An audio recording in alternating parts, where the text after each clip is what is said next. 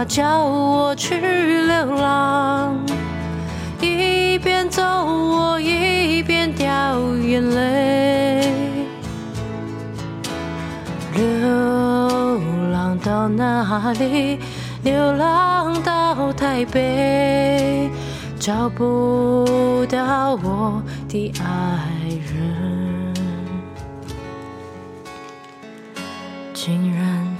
人，你不要走，你走了叫我怎么办？你留下我。一个人。各位听众朋友，大家好，欢迎回到为你点歌，我是海苔熊。刚刚大家听到的这首歌是 Masca 的《情人流浪记》，点播的朋友名字叫做杰心，就是李心杰的那个心杰反过来，杰心。我从收到他的信到现在录音这段时间，大概花了两个礼拜。我常常打开杰心的信件看一看、读一读，然后又把它合起来。不知道为什么，我总觉得好像不是那么容易可以回复，并不是因为它里面写了很多糟糕的内容，而是因为我在想着，这么一个经历了人生各种风浪的人，我 有可能给出什么样的建议吗？因为很多很难熬的关卡，他自己一个人都熬过去了。一直到昨天晚上，我收到了出版社寄给我的书。这本书的名字叫做《写后销毁》，英文是 “Burn After Writing”，就是你写完之后就把它烧掉。那我突然就觉得有灵感，可以来回复这封信了。大家也可以试着想想看，如果有一些让你觉得很难以启齿的事情，甚至你觉得哇天哪，这个讲出来应该很丢脸吧？你多么希望不要有人看到，那你真的把它写下来，然后把它烧掉。当然，你可能要注意一下附近的用火安全吼，不要把你的衣服啊、裤子都烧掉了。那你可以感觉一下，如果真的烧掉的话，然后看那个火光在你面前消失，是什么感觉？书里面提供了三百多个问题，每一个问题都是没有什么答案的问题，甚至你今天想或明天想，你写下的内容也会不一样。比方说，对我意义重大的人，令我兴奋的东西。我的未来，我的幻想，如果为了拯救世界，必须牺牲一位家人，那是哪一个家人呢？说出一个真心话，这真心话包含我是什么，还有我不是什么，有非常非常多像这样子的一个自我探索。你可能会在写的过程当中，不知不觉就面对了自己的黑暗面，所以封面就放了一个类似火柴盒的图案，告诉你说你可以用。这个火柴盒里面的火柴，把这本书你写下的内容烧掉。哦，对了，忘了说，为什么我会觉得看完这本书之后，就想说来回杰信的信件？因为作者谈到，你可以翻开这本书的任何一页，有点像是命运来帮你安排，然后安排那一页上面可能有一些提示，有一些句子，就像我刚刚问大家的那些题目一样，然后就可以在那一天把这个句子或他问你的问题写下来。那我也试着想用这个方法来回应杰心。等一下我会先念你的信件，然后再从这本书当中随便任意的翻某一个页数。那我们可以看看这个页数里面的问题跟你的故事之间有没有什么样的呼应。那一如往常，大家可以找一个觉得舒服的位置，调整一下自己的呼吸，让你吸气跟吐气的速度都变得比较和缓一点。我们来听听由杰心所写来的故事。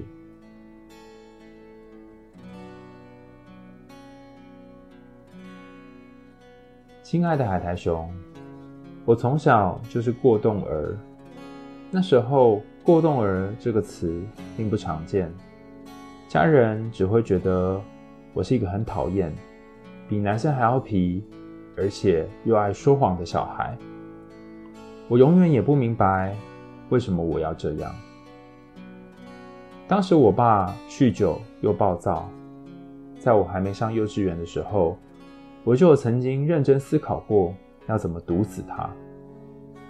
但我想到的方法都很容易被发现，所以就放弃了。爸妈之间的关系可能多少有受到我的影响，好几次都吵着要离婚。还会问我想要跟爸爸还是跟妈妈，但我不敢直接说我想跟妈妈。等我再长大一点，大概是小学的时候，我的破坏力更强。我身边的亲戚朋友都讨厌我去他们家，妈妈也好几次都躲起来哭，偏偏我又很爱黏着她，她去哪里我都想要跟。这时候舅妈就会代替妈妈教训我。而且每次都骗我说妈妈要去跳水沟自杀，不管我怎么哭闹，妈妈也总是冷淡的看着我。没想到等到我小学六年级的时候，自杀过世的却是舅妈，这让我非常的开心。但她的两个小孩，也就是表姐跟表弟，都寄养在我们家，于是家里面就有六个小孩。爸妈的态度让我觉得更痛苦。我在学校被霸凌，而我的表姐也是加害者之一。她漂亮又活泼，人缘非常好。完全相反，长得不亮眼，而且也没有朋友。我记得当时我偷偷跟表姐说我喜欢一位学长，没想到表姐却背叛我，她把学长介绍给我那个不知情的妹妹。结果他们就交往了。当时我真的是痛不欲生。一直到国中，我依然活在霸凌的恐惧当中，爸妈却无法理解我。可惜我那时候不知道什么是翘课，就这样很痛苦的撑过了三年。终于在升上高职之后，我先去外面打工，然后交了第一个男朋友。想说抓到机会就搬出去。第一任男友二十六岁，离过婚，有了小孩。我爱得非常卑微，什么要求我都会答应他。我努力的迎合对方，当然还包含性生活的部分。但当时的他还在爱玩的年纪，我又不懂打扮，他受不了我的穿着，所以很快就劈腿了。而且还是我第一个好姐妹背叛我。她趁我跟她吐露心事的时候，带着她的朋友趁虚而入，整个就是小三扶正。当时我所有的家当被用垃圾袋包一包，丢在门口，我就这样被赶了出去。直到那个男友被当时的那个女生劈腿，才回来求我复合。而我也很快的就答应了。我们在别的地方租房子，重新开始。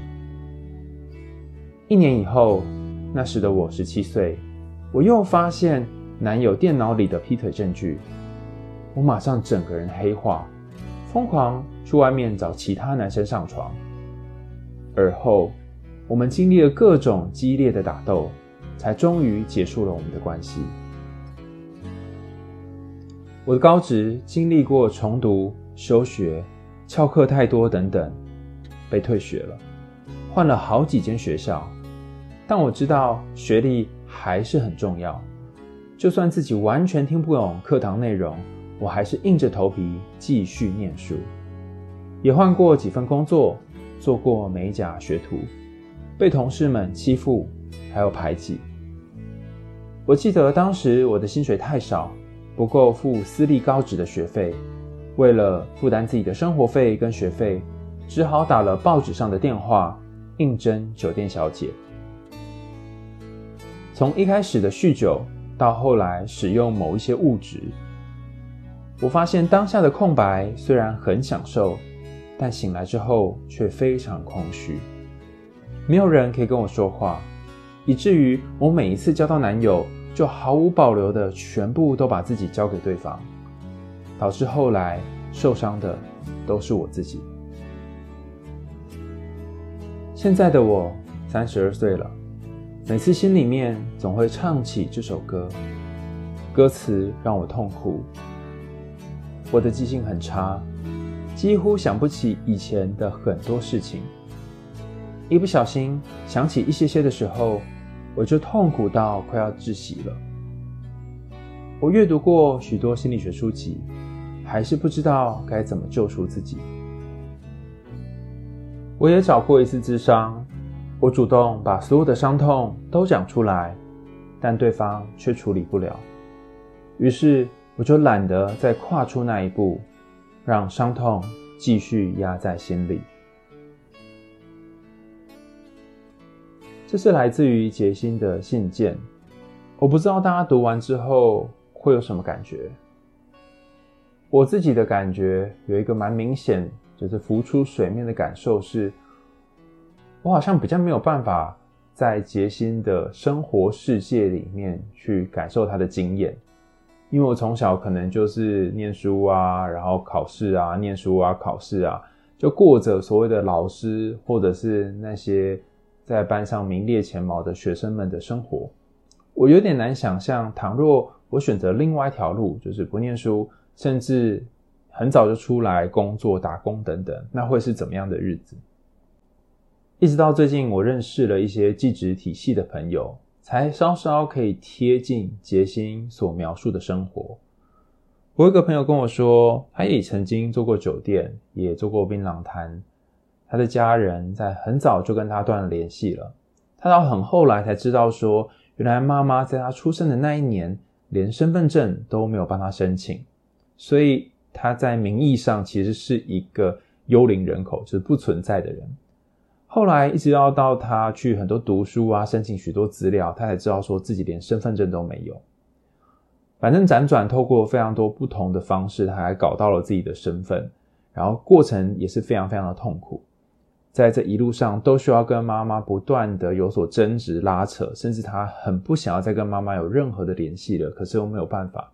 也曾经遇过许多看起来一开始很照顾他，但最后才发现根本就是只图他的身体的男人。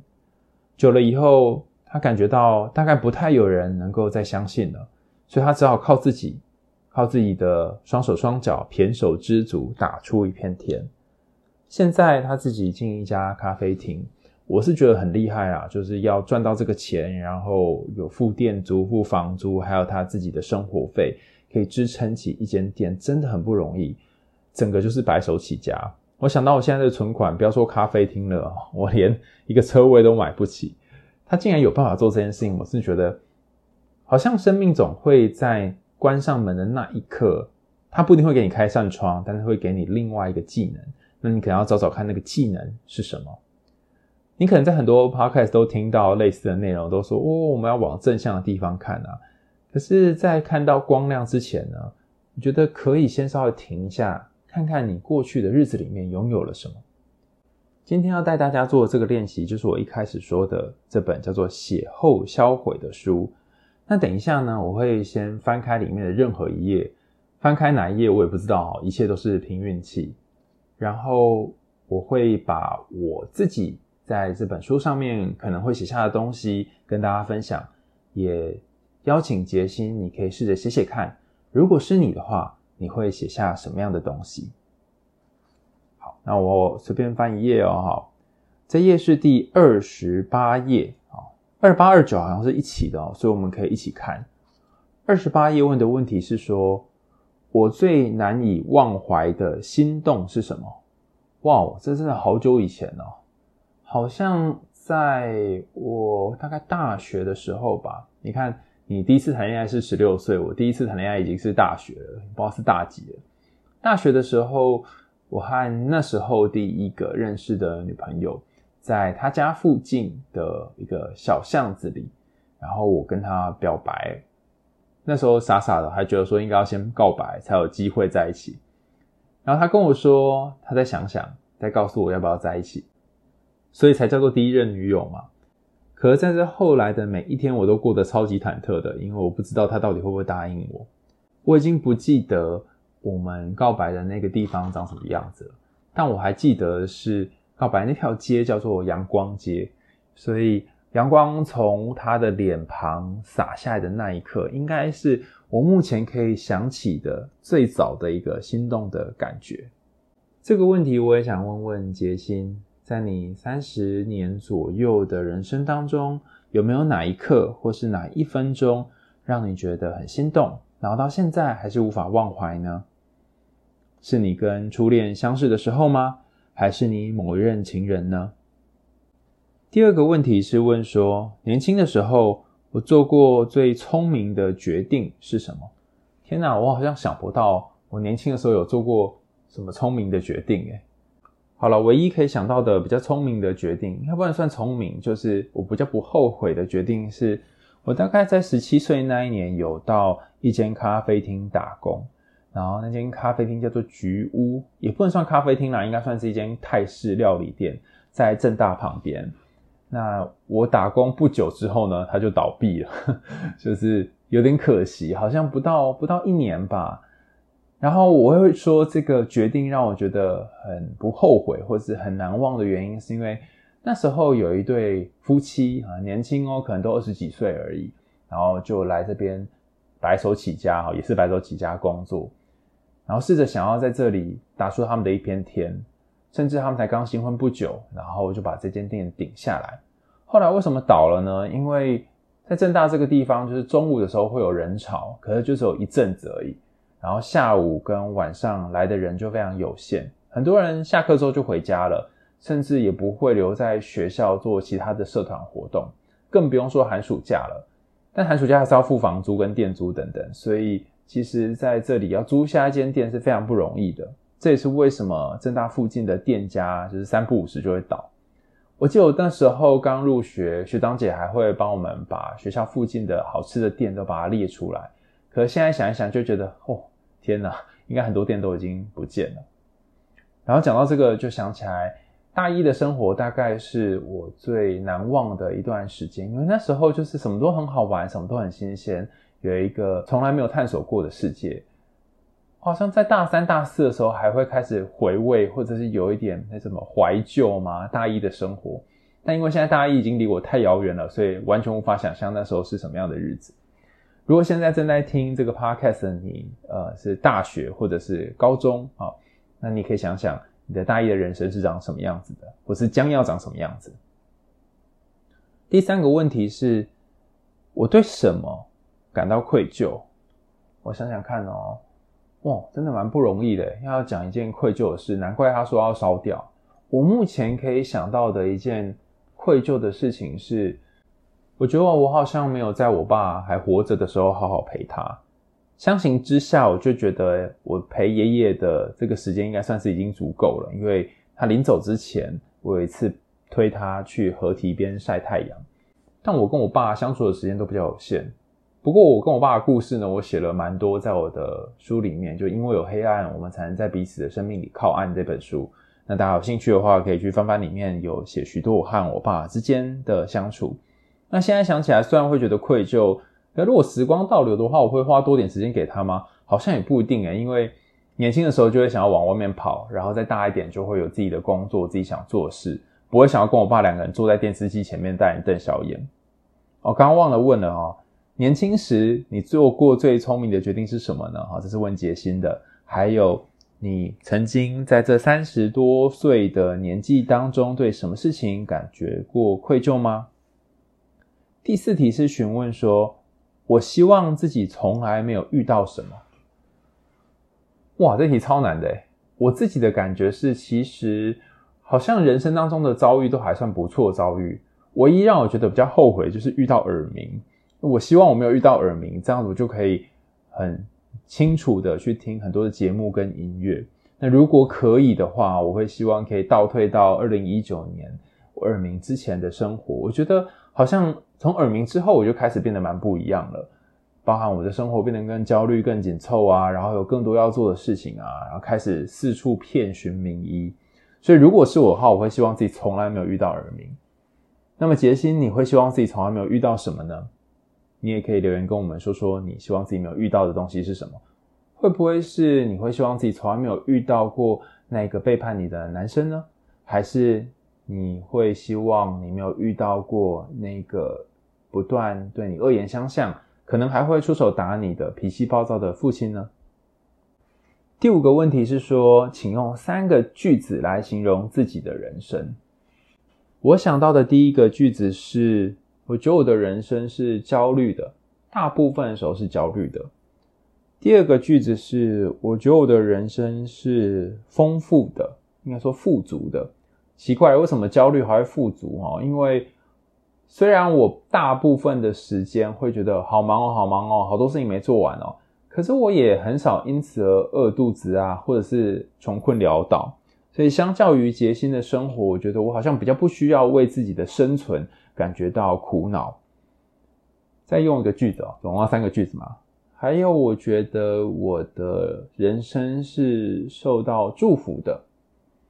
很奇怪啊，我身边经常会有一些贵人，或者是有一些人在我非常需要帮忙的时候出现。那当然还是有很多痛苦的事啊，或是没有办法解决的问题。但奇怪的是，那些很重要的事情，通常在最后都会有人出手帮忙。比方说，我是一个很容易忘东忘西的人，忘记报名啊，忘记缴交一些资料啊。但我身边的朋友因为知道我就是这样的人，所以 他们都会帮我记得时间。比方说，最近因为心理师考试要报名嘛，那我虽然是抱持着第一次考试应该不一定会考上的心情去报的，因为我到现在论文还没有写完。可是呢，我的身边的同事都会提醒我说：“哎，该报名了，该报名了。”然后他们三不五时就会揪团提醒我哈。然后每次见到我就说：“报名了没？”好，这样。那我也觉得很有趣的地方是，跟我同期一起实习的三个伙伴都已经变成心理师了，只有我一个人还在这边不知道在干嘛啊。但他们都对我很好，也会提醒我报名啊、考试啊，给我一些相关的资料，所以我其实还蛮感谢我身边的这些贵人。所以用三个句子来形容你的人生，你会怎么形容呢？杰西，你给自己的答案是什么呢？最后，我想要问杰西，也是问自己的问题是：现在在肩膀上所背负的包袱是什么？因为我这个包袱蛮容易的啊，就是论文啊，论文是我的包袱。那我在猜，应该没有这么简单哦。除了论文之外，可能还有其他的包袱。比方说，我可能会希望每周可以产出一些东西，因为我是一个内容制造者嘛，哈，希望不是垃圾制造者。我可能希望比起十年前的我有更多的进步，就是自我鞭策或自我要求的包袱。不知道对于杰星来说，你的包袱是什么呢？好，如果刚刚到现在你不太记得有哪些问题哈，我可以再把这些问题念一遍。第一个问题是我最难忘的心动是什么？第二个问题是年轻时我做过最聪明的决定是什么？第三个是我对什么感到愧疚？第四个是我希望自己从来没有遇到什么？第五个是用三个句子形容我的人生？第六个是我现在肩膀上所背负的包袱是什么？那这本书叫做《写后销毁》，里面有非常多的问题，那协助你做自我探索。由于很多问题都有点羞耻，所以你可以写完之后把它真的烧掉。那我试着用这本书来回应杰星的原因，是因为我觉得你的人生虽然过得很不容易，但你也已经非常非常勇敢了。你试着用自己的方式一步一步的往前走。好像有一座非常艰难、非常陡峭的山，可能往前踏一步就会往后掉两步，但你还是这样坚持的，一点一点的走下去。就像你信里面提到的，因为小时候发生的许多事情都让人觉得很难过，你开始发展出一种技能，就是忘记这些事。对于童年的许多记忆，你都用某种方式让它消失在你的脑海当中。可能它不是你意识上想让它不见，它就是自动的就这样不见。那这也可能是你身体的自我保护机制。从创伤的角度来讲，可能就是一种解离或者是潜意哈，把那些记忆封藏起来，那你才有办法再继续往前走。我看到你小时候发生的种种经历，包含你被表姐背叛，被班上的同学霸凌，被舅妈还有妈妈给遗弃。然后有一个总是情绪很不稳定的父亲，这几个组合起来，其实可以感觉出来你的童年是经历许多的创伤。那我刚好最近在写论文哦，有回顾到这系列的文献哦。你刚刚讲的这几项内容，其实它都是某一种依附创伤。依附创伤最早是指说，你跟主要照顾你的客体，可能是你的家人，妈妈、爸爸，或是主要照顾者。之间的这个连结，因为一些原因没有办法好好的建立。比方说，你可能曾经被抛弃，可能曾经被用某种方式虐待，可能那个爱你的人跟伤害你的人是同一个人。这都很有可能在你长大的过程当中，让你比较没有办法去信任别人，情绪调节出现问题。那这个就是所谓的依附创伤。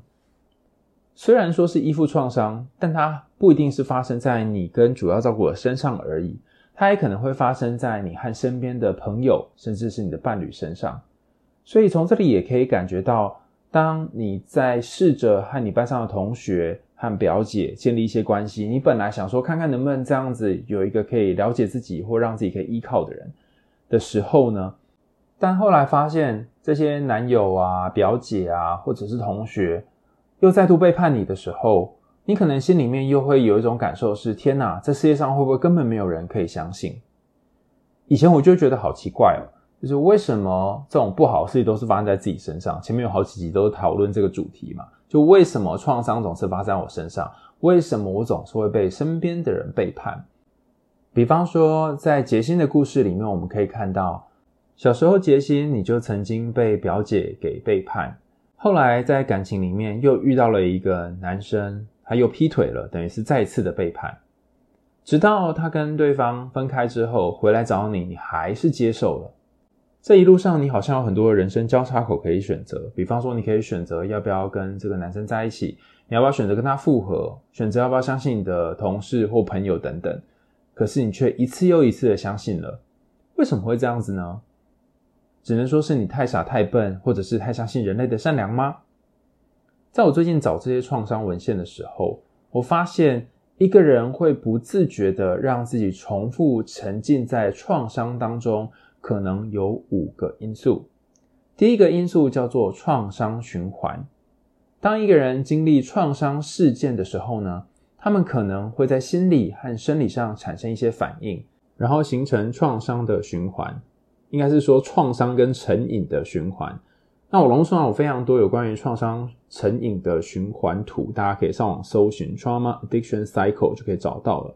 那我想要引用这一个比较接近杰辛的，它是 Dezalik 跟 Ghanem 二零一五年所提出来的。因为名字很难念哦，所以如果念错的话，拜托大家多多包涵哦。我会把这个 reference 呢放在下面 show note 的地方。那当创伤出现的时候呢，你会感觉到很不舒服、很难受，可能是身体或者是心理上面的不舒服。然后你可能会忧郁啊，或者是焦虑啊、害怕啊。那你为了避免这个不舒服，为了避免这个害怕，你可能会开始去用一些短期让你可以消解这个不舒服的东西，比方说你会用一些物质啊、吃食物啊，就是那种高油高脂的食物。或者是做一些高风险的行为啊，性行为啊，好，或者开赌博啊，好，过度工作花钱啊，然后过度的运动啊，或者是用手机成瘾啊，这种，这些都是用来避免那些痛苦的行为。这些行为在做完之后呢，你会获得一个暂时的放松，叫 temporary relief，好，你可能会得到一种正增强，说，哦，做完这件事情之后稍微舒服一点了。可是这却会增加。你身体的负担久了之后呢，你就会开始持续使用这个物质，不论是手机或者是药物、烟酒等等，然后就开始产生成瘾。你可能没有必要需要使用这些东西，但是你还是去用它了。后来你可能就连平常没有意识的时候都开始用它。接下来，你的人生呢，就开始产生了一些很复杂的状况。比方说，你可能又开始因为你的用药啊、吸毒啊、喝酒啊，或是这些成瘾的行为，产生一些不舒服的感觉，甚至是呃工作啊或关系开始崩解，然后又会产生痛苦。于是，你又再度进入刚刚那个回圈，就是为了逃避痛苦，为了逃避分手的痛苦，为了逃避去面对自己的痛苦。然后不断的再去找这些成瘾的东西，自此就形成了一个回圈，就是创伤跟成瘾的回圈。这就是其中一个经历过创伤的人，他们会想要再次经历创伤的原因。用“想要”这个词可能有点奇怪哈，因为他们一开始是为了想要逃避痛苦，只是没想到最后 come out 的那个结果呢，是重复的去经历这些创伤。第二个重复经历创伤的原因是来自于未完成的。情感处理。当一个人在童年或是其他敏感时期受到创伤的时候，他们可能没有办法完全去处理和整合这些经历，所以导致在以后的生活当中，继续去寻求解决这些没有解决的情感的机会，然后沉浸在创伤当中。这段话听起来有点难理解，所以我试着用我的话来解释一下，就是杰星可能在小时候跟妈妈的关系、跟爸爸的关系这些早年的依附关系当中，其实有一些你想要达成的愿望，有一些你想要跟他们建立的那种很温暖的家人的关系，是你当初没有建立的。你多么希望你的父亲可以不是一个暴躁，然后会酗酒的父亲，你多么希望你的母亲是一个有回应性的。不会动不动就说你拍油漆很难养的母亲，可是因为当时的你没有办法做到这件事，甚至你也没有力气去挽回跟时光倒流，你只好把这个渴望投射在你的男友、朋友或者是其他和你建立关系的人身上。但由于过往的那些经验，那些受伤的经验实在是太明显了，而且过去你可能未曾好好去尝试过那些。不会造成创伤的方法，所以你还是按照以前的方式来行事，于是不断的相信别人，不断的被背叛，这样的状况就会反复出现在你的人际关系当中。第三个，我觉得是最关键的原因，叫做身份认同。对于一些经历过创伤的人来说，他们会觉得。创伤已经成为自己身份认同的一部分。我是这个受伤的人，我就是身上有大大小小的伤口跟疮疤。如果我不让自己继续维系在这样的环境当中，我不让自己继续受伤，当个受害者，我就没有办法维持这种身份认同。第四个是依附模式的一个固着。根据依附理论呢，一个人从小跟照顾者建立这些关系，会影响他和其他人建立关系的方式。小时候，你的家人、你的爸爸、你的妈妈、你的舅妈没有好好的爱你，所以你也会用这种方式去爱。好，用这个“爱”这个字有点怪哈，但是概念就是，就是你用这种方式去对待你身边那些亲密的伴侣。虽然从你的角度写起来，你身边这些伴侣用各种方式对不起你。但会不会在你跟他们的相处过程当中，也有一些属于你自己疯狂的时候，让他们无法忍受的呢？最后一个就是，当你曾经遭遇过这些创伤之后，你可能会采取一种自我惩罚的方式，把这些羞愧感内化成为自己身上的一部分，认为自己不值得被爱，不值得被尊重，所以你可能会不知不觉继续重复那些创伤，来证明自己果然是一个不值得被爱的。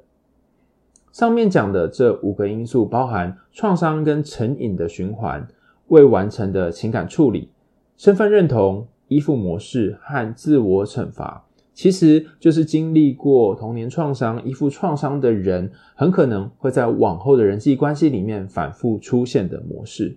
然而，就像我常常说的，黑暗里面总是有光亮的存在，这些模式不一定会就这样陪你一辈子，有些时候。那些曾经让你痛苦的人生经验里面，也有一些珍贵的宝物。比方说，因为你过去很早就出来打拼工作，所以你现在学会了在别人还没有办法独立自主的年纪，就能够靠自己的一种能力。那你也可能就像我朋友一样，积累了一些财富，可以开始开店或做自己的生意。甚至虽然你不会有太多的财产、收入、存款等等。但你知道要怎么在这些逆境底下存活下来，这些都是对你来讲很不容易的一个技能，也是你拿生命跟血泪去换过来的东西。就像你点播的这首《情人流浪记》，在歌词里面有一段话谈到，对方走了之后，留下自己一个人孤独的过日子，但这其实是你很不想要的。但我想要跟杰星说。在人世间当中，你可能会遇到很多各式各样不同的人，可能会有许多人在你身边擦肩而过。有人曾经说爱你，最后又去爱别人；有人曾经抱着你，但是最后身边躺着的是另外的人。最终你会发现，好像只能够靠自己一步一脚印的走下去。最终你会感觉到，原来寂寞是这么的沉重，可是却也只有自己能够陪自己走到人生的尽头。当你看清楚了这一切，当你发现最终你还是一个孤独的人，而这个孤独并不是因为没有人爱你，而是人本来就是孤独的。你看清了之后，你或许就会稍微放下一点点对于关系、对于感情、对于一定要有一个人陪在你身边的那种执着。歌名虽然叫做《情人流浪记》，但我其实觉得有些时候流浪本身也蛮浪漫的。你给自己一个机会去放逐，给自己一个机会去探险，去看看不同的地方，去掂掂自己的斤两有多重。然后这个探险的过程里面，可能不是所有的经验都是美好的，不是所有的回忆都是快乐的。但也因为你有了这场冒险，让你变成了一个更勇敢、更能够战胜许多事情的人。在今天的节目最后，我们大家再一起来听听由 KP 所演唱这首《情人流浪记》。那如果你有想听的歌曲，欢迎点选下面的连结投稿给为你点歌。如果你有想要寄给我跟 KP 的欧米亚给，不论是喉糖啊、礼物啊、糖果、卡片，你可以寄到石牌镇身心医学诊所，然后上面写海苔熊跟 KP 收就可以了。我们为你点歌，下次见喽，拜拜。情人，情人，你不要走，你走了叫我怎么办？你留下我一个人，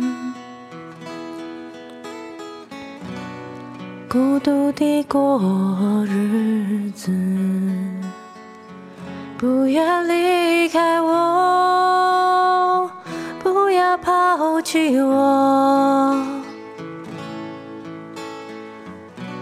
你走了叫我怎么办？情人，情人，你不要走，孤独地过日子。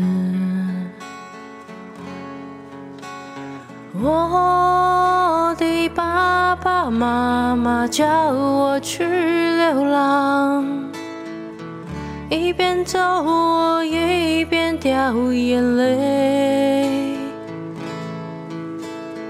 流浪到哪里？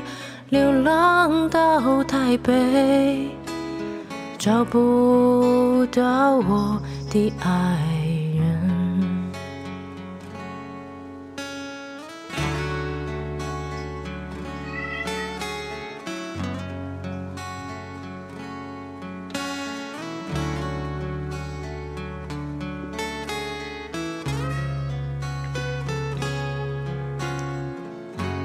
情人，情人，你不要走，你走了叫我怎么办？你留下我一个人，孤独地过日子。不要离开我，不要抛弃我。你走了叫我怎么办？情人，情人，你不要走，孤独地过日子。我的爸爸妈妈叫我去流浪，一边走一边掉眼泪。流浪到哪里？流浪到台北，找不到我的爱人。我的爸爸妈妈叫我去流浪，一边走我一边掉眼泪。流浪到哪里？流浪到台北，找不到我的爱人。情人，你不要走，你走了叫我怎么办？你留下我一个人，孤独地过日子。